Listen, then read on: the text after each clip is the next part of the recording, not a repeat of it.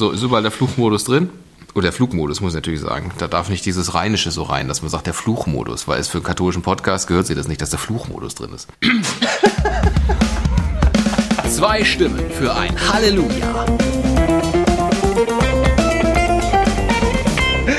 Es geht schon wieder gut los. Hallo, liebe Lujas und herzlich willkommen zu dieser neuen Folge unseres allzeit geliebten Podcasts Zwei Stimmen für ein Halleluja.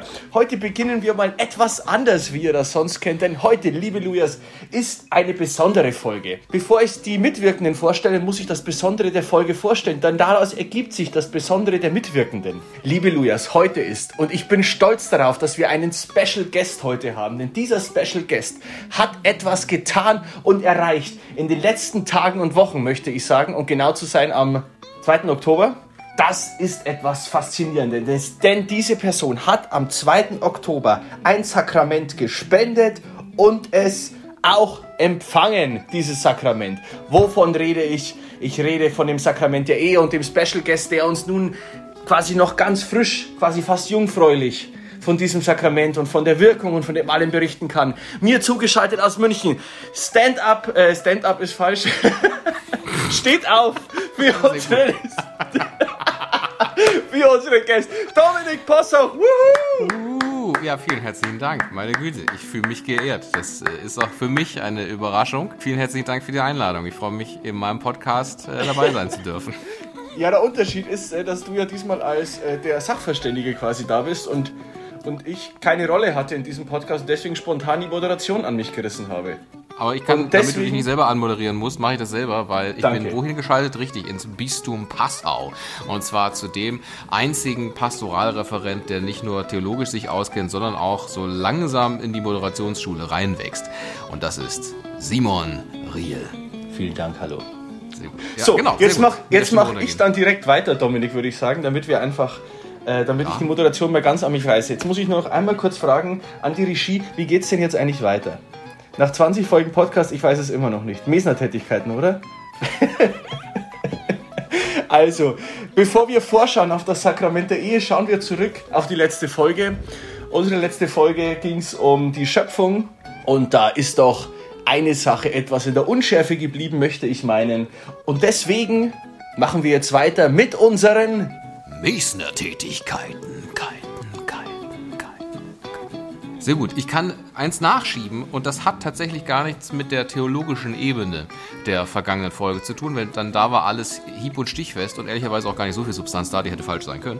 Aber was ich noch nachhaken möchte, Botukal aus deinem Schluck zum Sonntag.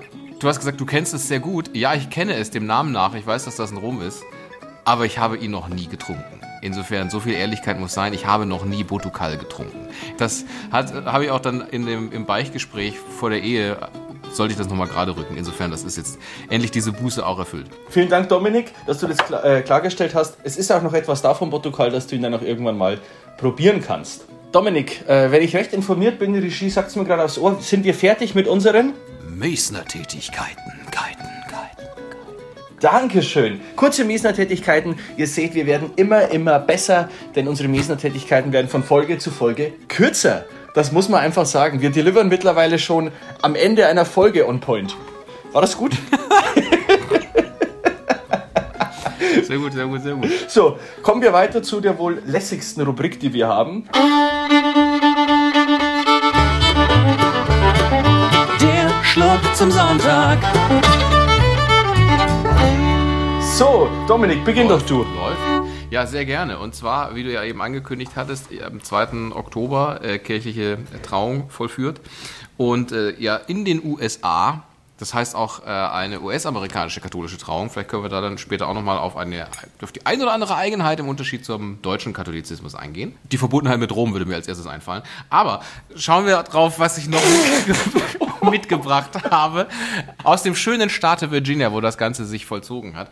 Nämlich, der Schluck zum Sonntag ist ein Virginia Whisky aus der Belmont Farm. Das ist tatsächlich eine, ein, ein Bauernhof die aber seit 1987 auch äh, Whisky destillieren. Die haben so einen alten Kupferkessel äh, aus den 1920er Jahren und da ist der normale Standard Virginia Whisky 86 Proof, das heißt 43 Prozent ähm, Alkohol und den trinke ich jetzt.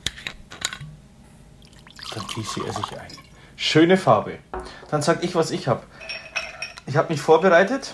Ich habe ein Glas mit Eiswürfel. Dann habe ich einen Inchen aus der Hausbrennerei zum Vogelbauer von der Familie Rotbauer am Dammweg 5 in 94072 Bad Füssing. Sehr genau. Die Zeit muss sein. Den werde ich mischen mit einem Tonic Water 17. Und äh, das vollführe ich jetzt mal. Und dann sage ich noch eine Sache zum Gin, weil da bin ich top vorbereitet. Und ich gehe mal näher ans Mikrofon, damit man das hört. Hört man auch nicht, okay. Doch, ist toll. Für diejenigen, die unseren Podcast nicht auf, aus inhaltlicher Ebene hören, sondern weil sie meinen, der ist so gut produziert. Vielen herzlichen Dank, Simon, dass du auch für diese Fans heute mal ablieferst. Danke. So, äh, ja, zum Gin. Dieser Gin ist der perfekte Fluss aus Wacholder und Wildfrüchten mit typischen heimischen Komponenten aus unseren Innauen, wie Holunderblüten und Traubenkirschen. Aber auch Heckenrose und wilder Majoran finden sich in seinem fein abgestimmten Bouquet wieder. Schonend destilliert auf unserer modernen Destille, insgesamt 21 Botanicals erfrischen ihre Sinne und entführen sie an den grünen Inn. Ganz famos. Cheers. Und damit wir diese kleine Rubrik auch wieder inhaltlich aufladen können, weil das kam sehr gut an bei unseren Lujas, wie wir unsere Zuhörerinnen und Zuhörer nennen. Eine theologische Anschlussfrage zur letzten Folge, Simon. Eigentlich auch eine, eine Rubrik ohne Jingle, wie die Meistertätigkeiten. Deswegen sage ich es auch mal. Hier kommt sie, die theologische Anschlussfrage.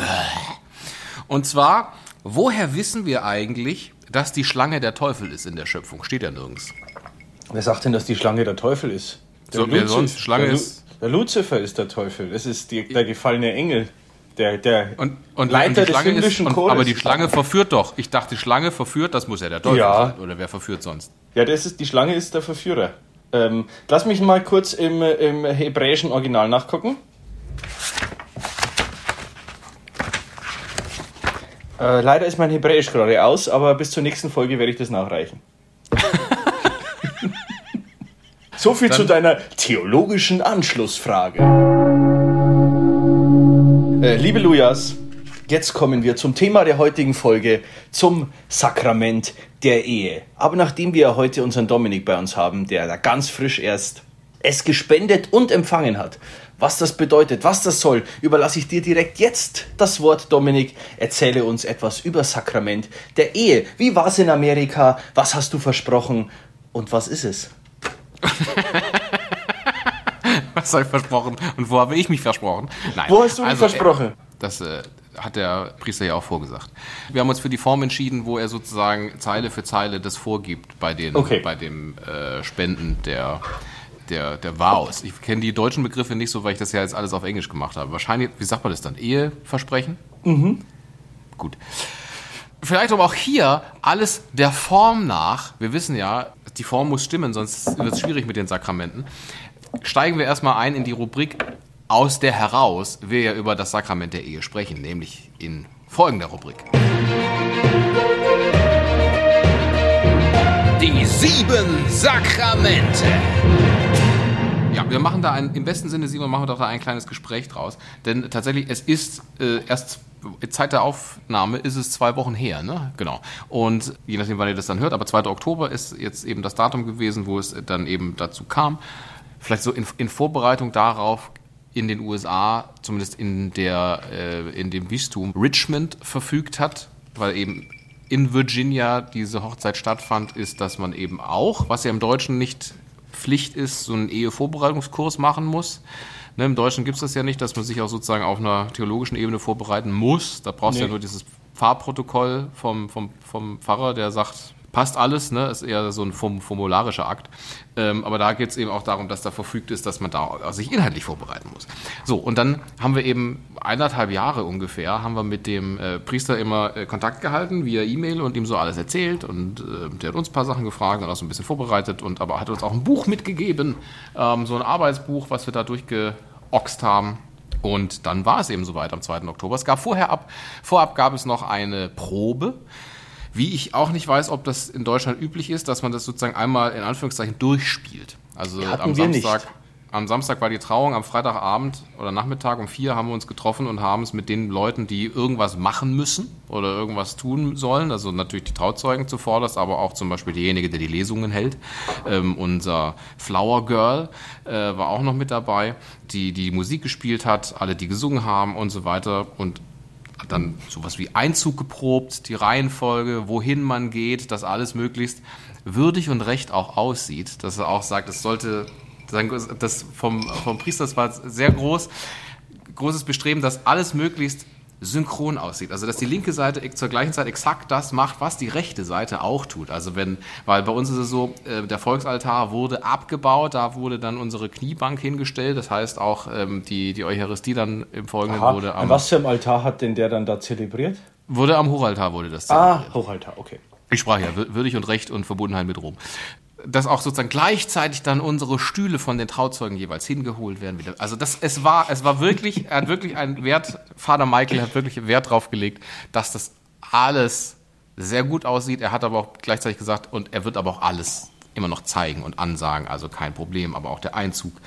Es ist zuerst dann der, The Acolyte ist ja im Deutschen was anderes, ist da einfach sozusagen die, die ähm, Ministrant. Ministrantin mit dem Kreuz vorneweg, dann kam äh, schon der Priester, dann kamen unsere Trauzeugen oder umgekehrt, das weiß ich nicht mehr. Wir waren auf jeden Fall die Letzten. So, es waren alle vor uns und äh, ähm, meine Frau und ich, wir waren die, die Letzten, die dann eingezogen sind, auch mit Musikwechsel. Ah, also ganz famos. Und ähm, da, dann, dann ging das schon los. Und eben in Vorbereitung und auch in der Predigt eben erklärt, worum es denn eigentlich geht. Und, das gucken wir jetzt mal gleich nach, ob das stimmt, er hat gesagt, Ehe mit das Wichtigste, weil es steht gleich auf Seite 2 der Bibel. Ich habe eine Bibel hier. Dann gucken wir mal, ob das tatsächlich so ist. In meiner Bibel ist, ist, ist, ist das Inhaltsverzeichnis. Aber wir schauen mal rein. Ich glaube, er meinte einfach, äh, dass es bei Genesis relativ weit vorne ist. Ähm, Ja, ich würde sagen, Genesis 1,27 könntest du mal, 1,28 vielleicht So, und wenn ich, hier auf Seite, wenn ich hier auf Seite 1 habe, dann geht das bis 1,24 und dann blättere ich weiter, dann ist es bis 1,26. Dann sprach Gott, lasst uns Menschen machen als unser Abbild, uns ähnlich, sie sollen herrschen und so weiter. Gott schuf also den Menschen als sein Abbild, als Abbild Gottes schuf er ihn, als Mann und Frau erschuf er sie. Gott segnete sie und Gott sprach zu ihnen, seid fruchtbar und vermehrt euch, bevölkert die Erde und so weiter und so fort. Also, das sozusagen er gesagt hat, das ist mit das Erste, was Gott macht. Und deswegen ist das auch äh, so wichtig und, da, und der Heilige Bund und deshalb auch schon bereits in der Schöpfung grundgelegt, weshalb es auch unabhängig davon, ob du katholisch bist, also Partner oder nicht, immer als Sakrament gültig. Also es ist anders, als man sagt, manche Sachen können ja nur Katholiken empfangen, dass du sagst, das Sakrament der Ehe, Spenden und Empfangen können eigentlich alle. Hat, Johannes Paul II. hat mal irgendwann mal festgelegt, nur wenn du sozusagen dich aktiv sagst, ich will es nicht, dann könnte man sozusagen die, die, die Wirksamkeit dieses Sakraments verhindern. Aber eigentlich ist es gültig und wirksam für alle Menschen, weil es eben in der Schöpfung grundgelegt ist. Ja. Wir wollen jetzt nicht auf eine Spitzfindigkeit, die unter Benedikt eingeführt wurde, unter Benedikt dem 16., wonach ausgetretene Katholiken sich weiterhin an die Formpflicht zu halten haben und deswegen, wenn sie eine Ehe eingehen, ohne die Formpflicht zu halten, ist diese ungültig. Aber das ist eine Spitzfindigkeit. Aber du hast grundsätzlich recht. Ja, also, aber grundsätzlich, mir geht es ja hier ums Grundsätzliche. Eben, Weißt du was? Deswegen- Darf ich da mal einhaken? Was an Unbedingt. dieser Stelle eigentlich noch total spannend ist, ähm, wer, wer sich von den lieben Lujas mal mit der Theologie des Leibes von Johannes Paul II. beschäftigt hat, die hat er immer bei seinen Mittwochskatechesen, ich glaube von 1979 bis 84 gehalten, mit der kurzen Pause bei seinem Anschlag 82. Wenn du die Stelle nämlich nochmal dir anschaust, also oder ihr zu Hause, liebe Lujas, dann heißt es ja, er schuf den Menschen als Mann und Frau schuf er sie und das ist dann das Abbild, als Abbild Gottes schuf er sie. Das arbeitet dann Johannes Paul II. in seinen Katechesen so heraus, dass der Mensch ist Abbild Gottes und eben der Mensch ist Mann und Frau. Das heißt, die Verbindung von Mann und Frau ist das wahre Abbild Gottes. Und das, finde ich, gibt der Ehe nochmal eine, eine krasse Würde eigentlich, wenn du sagst, die Verbundenheit von Mann und Frau ist das Abbild Gottes in einer Art und Weise, wie es ein Priester gar nicht darstellen kann. Also ich fand das hochspannend und die Würde der Ehe wirklich nochmal hervorgehoben. Abbild Gottes. das war auch das, was eben auch der, unser Priester da auch betont hat, dass er sagt, es ist ähm, so ein heiliges Ding, die Ehe. Und er hat auch gesagt, und es ist ehrlicherweise auch anspruchsvoller als er in seinem Priesterdasein. Weil er ist einfach so, er priestert da so rum. Aber wir haben jetzt sozusagen er priestert da so rum. Ne? Aber wir Ja, als Eheleute. Rumpriestern. Priest around. Also, ähm, also zum einen natürlich aus dem ganz praktischen raus, dass er sagt, wenn er abends nach Hause kommt, da ist da niemand. Also deswegen, wenn es ihm dann schlecht geht, dann kriegt das keiner ab. Dieses permanente, diese Herausforderung, diese Arbeit, weil er ja auch dann eben sagt, so heiliges Ding, weil auf den, aus dem einen eben aus der Schöpfung grundgelegt, auf der anderen Seite, wie es glaube ich dann sagt es Paulus in seinen Briefen, dass er sagt, die Ehemänner sollen die Frauen so lieben, wie Christus die Kirche geliebt hat. Und wenn du sagst, was Christus für die Kirche gemacht hat, nämlich er ist für die Kirche gestorben, dann ist das ein ganz schön harter Auftrag. Das lässt sich nicht so leicht wegwischen und er sagt, da ist, das ist sozusagen für ihn auch das, das ganz Wichtige, was eben auch klar macht, dass die Ehe eine von Gott gewollte natürliche Einrichtung ist. Eine Institution zwischen äh, einem, Mann, einem Mann und einer Frau. Und eben nach katholischer Lehre und auch nach der orthodoxen Kirche eben von Jesus Christus eingesetztes Sakrament. Sakrament ist es, glaube ich, offiziell seit dem Zweiten Konzil von Lyon. Simon, kennst dich in Konziliengeschichte besser aus als ich, 1276. Das kann sein, was du sagst, aber die äh, Sakramente waren ja bis Trient nicht eindeutig festgelegt von Papstseite her. Aber wir haben von den Vätern her, zum Beispiel von Ignatius von Antiochien, gestorben im Jahr 107 bereits, ein Zeugnis, dass ähm, die Ehe in der Kirche geschlossen werden soll. Und bei Tertullian gestorben, 220 so ungefähr, haben wir das auch schon. Also die Ehe ist schon sehr lange, von Anfang an eigentlich, kann man sagen. Ja, seit, in der Kirche ersten Tag der verortet. Schöpfung fast schon. Ja, und auch seitdem es die Kirche gibt, auch in der Kirche verortet. Das ist Genau. eben auch das, was der Priester dann auch ähm, erläutert hat in der, in der Predigt dann auch, dass es spannend ist, dass nach dem Sündenfall, Gott hat sozusagen den Menschen verstoßen und hat ihm alles genommen. Ne? Also im Normalfall, der Mensch wäre im Paradies für, auf ewig geblieben, wäre auch nicht gestorben, auch kein, keine Schmerzen und gar nichts, aber nach dem Sündenfall eben verstoßen und dann war klar, jetzt ist er auch sterblich, jetzt endet das auch. Und Gott hat ihm sozusagen alles genommen. Außer die Ehe. Er hat nicht gesagt, du bist jetzt draußen, jetzt seid ihr auch nicht mehr verheiratet, sondern die Ehe sozusagen ist das, ist das Einzige, was Gott gesagt hat, nein, das muss und soll bleiben. Und deswegen, was, was ähm, Gott verbunden hat, darf der Mensch nicht trennen. Das kam da natürlich dann auch nochmal drin vor. Aber das fand ich einen spannenden Gedanken, dass er sagt, Gott macht alles rückgängig sozusagen, außer dass das eine Ehe ist. Nee, alles ist vielleicht auch ein bisschen viel. Also ich meine, die Erschaffung an sich macht er ja auch nicht rückgängig. Er hätte ja auch sagen können, und du, ihr seid auch nicht mehr jetzt Mann und Frau, ihr seid, geht jetzt auch getrennte Wege und hasst euch. Das macht er ja nicht. Also das fand ich tatsächlich einen spannenden Gedanken. Und deswegen wiederhole mich ein bisschen, aber schon eben in der Schöpfung Ja, grundgelegt und deshalb ist es wurscht, ob der Partner katholisch oder whatnot ist. Das ändert dann tatsächlich nur was in den äh, Formulierungen im Laufe des Trauungsgeschehens. Und das Besondere an diesem Sakrament, weswegen ich ja auch spreche, eben, dass es nicht der, der Priester spendet, sondern dass es sich die Eheleute selbst gegenseitig spenden. Und der Priester, Klammer auf, kann auch ein Diakon sein, Klammer zu, assistiert dabei eben nur unter Zeugen. Und das ist das einzige Sakrament, was so funktioniert. Genau, so ist es.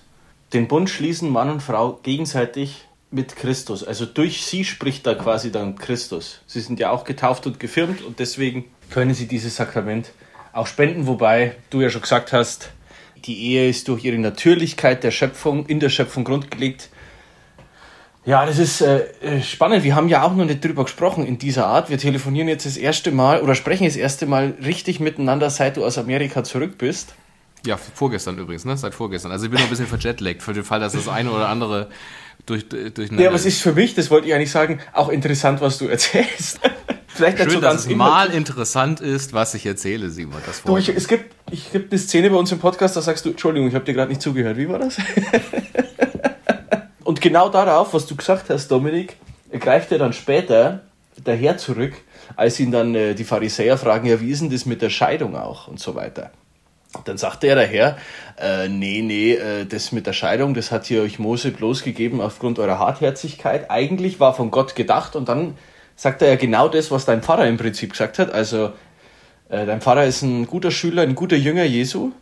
Äh, von Anfang an war das nicht so gedacht. Unauflöslichkeit und Einheit. Also wer die Scheidungsurkunde ausstellt oder sie scheiden lässt, begeht Ehebruch. Um das Thema auch gleich mal einzufangen, bei der Ehe, zur Ehe, katholischen Ehe gehört die Unauflöslichkeit und die Einheit. Einheit bedeutet Monogamie. Also Ehe für alle im Sinne von äh, auch mit mehreren Personen, das geht nicht. Eine Person, ausgelegt auf ein Gegenüber, das nicht dem eigenen Geschlechte gleich ist. Und das hat er auch gesagt, fand ich spannend, dass es in Genesis bei der, bei der anderen Stelle auch eben heißt, es geht nicht darum, dass Gott sagt, ich mache dir ich mache dir den perfekten Partner. Also sozusagen, ich mache dir niemanden, der dir gleich ist, sondern ich mache jemanden, der dir ähnlich ist. Und jemand im Englischen sagt er eben, it's not a perfect partner, it's a suitable partner. Also jemand, der, der passt. Also einer, der, der einigermaßen passt, so ungefähr vielleicht. Also es ist keiner, der sagt, ihr ergänzt euch eins zu eins oder ihr seid identisch und deswegen passt ihr so gut zusammen, sondern es ist jemand, der suitable in dem Sinne ist. Er hat auch gesagt, das ist auch das Wichtige und auch deswegen diese, diese, diese Unterschiedlichkeit in Mann und Frau, die da eben auch eine ganz wichtige Rolle beispielt. Also es waren sehr viele, sehr schlaue Gedanken von, von unserem äh, Pfarrer da in der, in der Predigt. Ehrlicherweise, ich, ich weiß nicht, wie es dir ging ich war dann doch auch etwas ähm, erregt oder auch ja, begeistert und vielleicht auch einen Zacken nervös, so dass ich jetzt auch nicht alles mir habe merken können. Es ist dann doch tatsächlich anderthalb Jahre haben wir das ja vorbereitet, aber es war in diesem Moment war alles dann auch schon vorbei und es war es war schon Sonntag. Also es, es, es, es ist super schnell gegangen, auch alles. Und das muss ich auch ganz ehrlich sagen. Also es war eine es war eine Trauung, es war ein pompöser Einzug, es gab eine Predigt, also sozusagen die Vollgestalt, gab auch zwei Lesungen, also ähm, alles pipapo und es war nicht nur ein Traugottesdienst, sondern es war ja dann auch eine eine Eucharistiefeier, ja, wo der Priester auch gesagt hat, das ist die würdigste aller Formen, die Ehe zu schließen. Und trotzdem exakt eine Stunde. Es hat exakt eine Stunde gedauert. Mit allem. Und es war nirgendwo gehetzt, es war überall Zeit, es war auch nach diesem Lasset uns beten, let us pray, nicht so sofort dann ähm, sozusagen das Schlussgebet vorgelesen aus dem Buch, sondern auch noch ein bisschen innegehalten, um die Leute tatsächlich beten zu lassen. Können wir mal drauf eingehen, wenn wir über ein bisschen mehr die Liturgiewissenschaften wieder einsteigen. Dass dieses in, in der Messe, wenn der Priester sagt, lasset uns beten, heißt es nicht, ich lese jetzt gleich was vor, das ist das Gebet, was ich meine, sondern eigentlich soll man da ein bisschen innehalten und dann soll man beten und dann bündelt der Priester eben nur das durch so, eine, so ein zusammenfassendes Gebet. Also das alles mitgehabt und trotzdem war es exakt eine Stunde lang. Das fand ich also weil ich hatte irgendwann, ich habe natürlich kein Handy dabei gehabt und nichts und auch auf keine Uhr geguckt. Äh, ich dachte dann, als ich raus, als wir dann ausgezogen sind, auch wieder pompös oder noch pompöser als beim Anzug natürlich, dachte ich, ich habe überhaupt kein Zeitgefühl. Das kann jetzt, es kann zwei Stunden gedauert haben, vielleicht anderthalb oder ich weiß es nicht. Und es war exakt eine Stunde. Also es äh, war verrückt. Also, weil ich, ich weiß nicht, wie es dir geht, Simon. Also, ja, ich, ich habe gerade überlegt. Also, ich kann dir sagen, so viel schon mal. Ich weiß nichts mehr von der Predigt von meiner Hochzeit. Nichts. ich weiß auch nicht mehr, wie lange es gedauert hat. Aber es ist doch spannend, äh, was du sagst. Da kann ich vielleicht auch mal gleich auf das Thema kommen. Du hast ja vor einem Jahr standesamtlich geheiratet. Das wissen unsere fleißigen Lujas auch, denn du hast in der Folge, wo du erzählt hast, es waren Wahlen in den USA und da du kürzlich eine US-Amerikanerin geheiratet hast, blinken bei euch alle Lichter in der Wohnung ständig. So. Äh, von daher wissen unsere Lujas, dass du schon ein Jahr standesamtlich verheiratet bist und eben jetzt auch kirchlich. Es gibt einen Unterschied, ja, also nicht nur tatsächlich einen formellen Unterschied zwischen der äh, standesamtlichen und der kirchlichen Ehe, auch einen inhaltlichen. Und ich stelle fest, dass der eigentlich nicht mehr so gekannt wird. So, die Kirche ist eigentlich nur da, um dann halt noch ein schönes Fest zu haben, oder? Aber jetzt, jetzt wollen wir zwei doch mal beleuchten, Dominik, was eigentlich das, und das haben wir eigentlich gerade schon beleuchtet, eigentlich vielleicht nochmal zusammenfassen, was so der Unterschied oder das Herausragende einer christlichen Ehe ist im Vergleich zum ganz normalen standesamtlichen Verwaltungsakt. Dieses sich gewahr sein, es ist, es ist ein Dritter mit im Bunde. Und von dem rührt das alles auch her. Und sozusagen es in dieser Präsenz und natürlich auch, es geht ja nicht darum, dass man da sagt, wir vollführen das jetzt, sondern du nimmst ja auch die gesamte Hochzeitsgesellschaft eben mit hinein ähm, und auch zu sagen, in eurem Beisein äh, wollen wir das auch erleben und man ist auch drauf oder zumindest sehr dankbar dafür, wenn da eben auch die entsprechenden Gebete für einen und für diese Gemeinschaft dann auch damit eingehen, was ja auch ein Teil dann der, der Liturgie dann auch ist, dass du einfach da dich ganz als Abbild Gottes und äh, letzten Endes natürlich auch als Abbild der Kirche und als perfektes Abbild Gottes und als perfektes Abbild der Kirche dann eben auch bindest und das Sakrament spendest und empfängst. Mit diesem Akt für mich die Brücke hin eigentlich zur Schöpfung zu schlagen und zu sagen, jetzt ist es eigentlich wieder so, wie es von Anfang an. Wie es gehört. Ja, wie es, wie es gewollt war. Genau, eigentlich so, wie es gewollt war. Ich finde auch, ähm, gerade wenn man sich das anschaut, was man, was man verspricht, äh, da steht ja dann in dem Büchlein N vor Gottes Angesicht, äh, nehme ich dich an als meine Frau. Also dieses N wird natürlich ersetzt durch den Namen der Braut, in meinem Fall wurde es schon ersetzt durch den Namen der Braut. dieses vor Gottes Angesicht und mit allem, was dazugehört, eben diese Einheit, dieser ganz klare Bezug auf die andere Person. Weil, wenn ich ehrlich bin, die, die weltliche Ehe, die standesamtliche Ehe, ich weiß nicht, ob ich das noch wahrnehme als etwas, das ist tatsächlich auf eine Person bezogen, sondern das ist halt wie bisschen größere Beziehung und wenn es nicht mehr läuft, lassen wir uns scheiden. Also dieses, dieser ganz klare Fokus ab jetzt bis zum Ende von einer von beiden unseren Leben auf die eine Person bezogen sein und das ja dann in der Unauflöslichkeit sich nochmal zeigt. Und das fand ich tatsächlich nicht nur eine Herausforderung, dass es unauflöslich ist, sondern auch eine, eine Befriedigung fast, weil selbst in der größten Scheiße hat mir meine Frau versprochen und zwar vor Gott und sie glaubt es auch, dass sie mich nicht alleine lässt. Und das finde ich doch wirklich ein großes Versprechen, das mir meine Frau gegeben hat. Und sie hat es mir als Person gegeben, mit all dem, wie ich mich noch entwickeln werde. Und das ist ein großer Blankoscheck von meiner Frau, den sie mir gegeben hat vor Gott. Und ich glaube ihr das und ich kann mich darauf verlassen, dass sie mich nicht allein lässt. Egal was passiert, egal wie ich mich verhalte. Das ist eigentlich schon was Cooles einer christlichen Ehe. Und noch dazu kommt es, dass Gott dabei ist, wie in Johannes 2, da vielleicht. Die Hochzeit zu Kana ist ja sicher allen Begriff, weil die 600 Liter Wasser zu Wein da verwandelt werden. Aber der eigentliche Kasus Knaxus liegt ja darin, dass in der Hochzeit, nehmen wir mal die Hochzeit als Sinnbild für die Ehe, in der Hochzeit läuft was schief, sie fragen den Herrn und plötzlich läuft die Hochzeit besser als davor. Und das hat man eigentlich schon immer auch gedeutet für die Ehe. In die Ehe läuft, läuft was schief, fragst du den Herrn, dann läuft es eigentlich besser als davor. So, ganz platt mal gesagt. Und das, darauf zu vertrauen, ist tatsächlich auch sehr, ich will nicht sagen tröstlich, weil das klingt irgendwie so, als wäre ich traurig, aber das ist einfach. Aber das ist es. Es ist schon, es eine, ist schon was sehr Erhabendes. Ja, genau.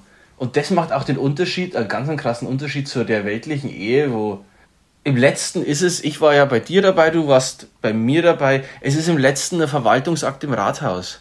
Es ist im letzten nicht mehr. Und den kann man auch wieder lösen, so ein Verwaltungsakt. Also. Und das ist also auch nichts Großartiges irgendwie. Also, so hart das jetzt vielleicht klingt, aber. Also von daher steckt im inneren Wesen schon ein Unterschied der Ganzannahme der anderen Person und so weiter. Aber Dominik, ich sah, wie du während absolut, meiner Ausführungen äh, geblättert hast in einem Büchlein. Was hast du, hast du noch etwas Schlaues gefunden? Ergänzend dazu, was du gerade eben auch gesagt hast. Zum einen, was ich auch so spannend finde, eben, dass ja mit dieser Hochzeit zu Kana Christus zum ersten Mal in der Öffentlichkeit wirksam wird. Er wird das nicht, weil irgendwie im Tempel irgendwas Priesterliches gemacht wird, sondern bei einer Hochzeit. Also ich finde, das gibt ja auch nochmal, dass du sagst, die Ehe, also dass da Christus zum ersten Mal sagt, ich, ich hallo, hallo äh, genau. finde ich, finde ich, ist schon auch, lädt auch nochmal die, die, die Ehe, finde ich, sehr stark auf.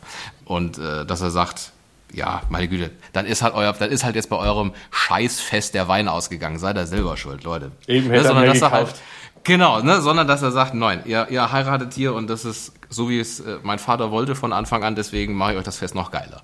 Also finde ich, ist schon, ist schon was, was ich auch äh, bemerkenswert finde. Und zeigt auch die Parallele zum Anfang, fällt mir gerade erst auf, jetzt nach äh, x Jahren Studium, fällt mir jetzt die Parallele zum Anfang der Schrift auf. Ja?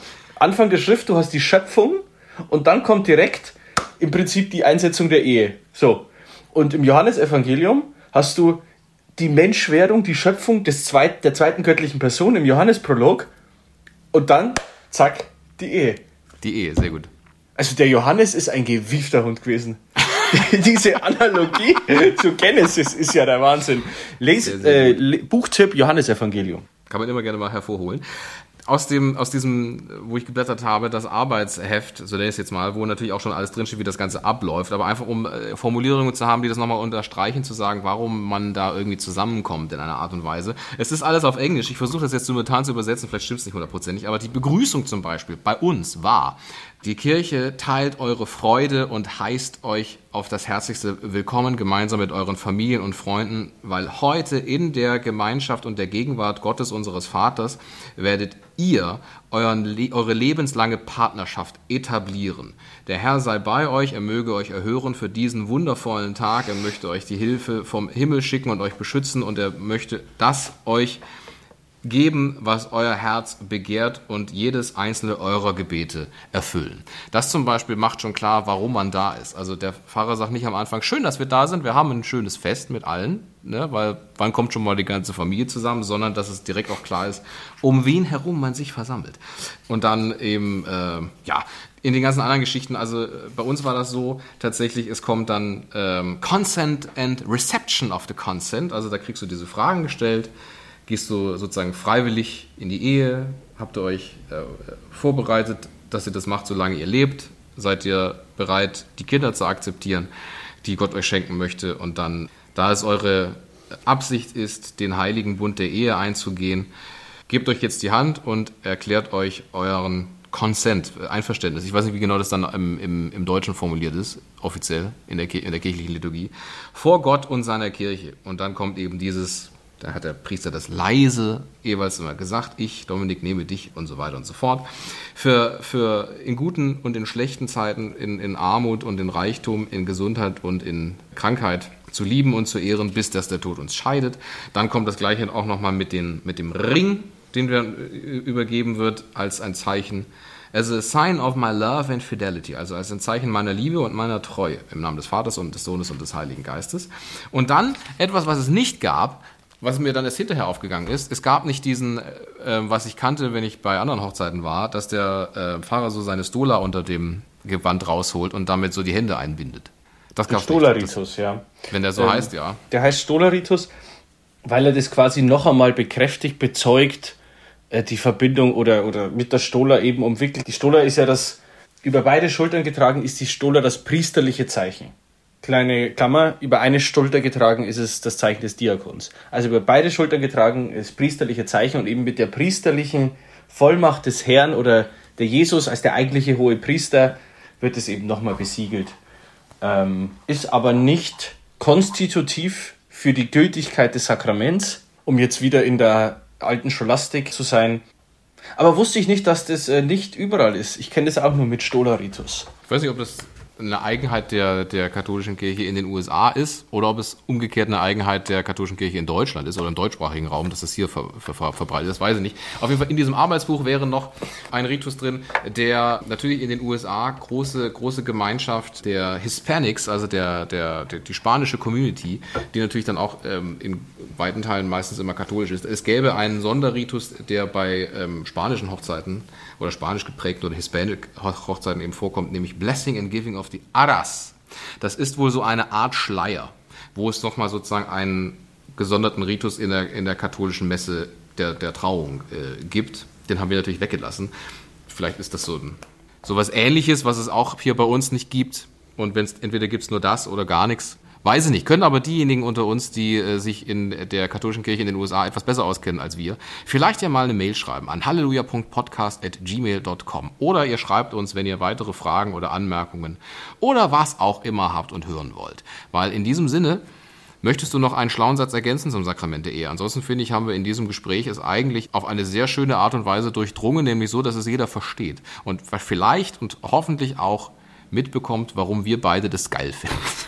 Ich denke, also da muss man nichts mehr ergänzen, Simon. Ne? Genau, in diesem Sinne. Äh, es war uns eine, ein, ein Fest, äh, im wahrsten Sinne. Halt, Moment mal. Ähm, muss, muss jetzt ich nicht abschließen? Ich bin doch der Moderator. Ach so, ja, stimmt. Wir hatten ja getauscht. Bitte dann. Liebe, liebe Lujas, es war uns ein Fest.